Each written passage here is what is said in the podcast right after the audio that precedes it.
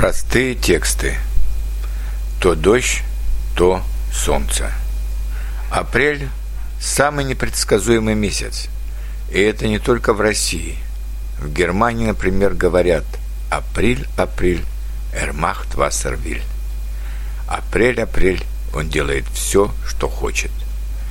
И действительно, с утра было солнце, сейчас дождь и ветер – но вполне возможно, что вечером опять проглянет солнце, и птицы весело запоют на деревьях. Часто мы не знаем, что одевать, когда выходим утром на работу. Утром еще холодно, днем уже жарко, а вечером снова холодно.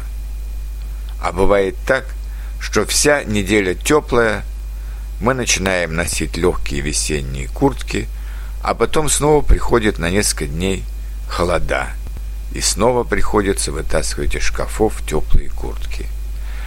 На земле уже зеленая трава, а деревья еще стоят обнаженные, темно-коричневые, и только набухшие почки показывают, что скоро появятся первые тонкие листочки. И все-таки и растения, и животные, и птицы, и люди все ждут со дня на день настоящей весны. И эта атмосфера ожидания растворена в воздухе, как предчувствие счастья.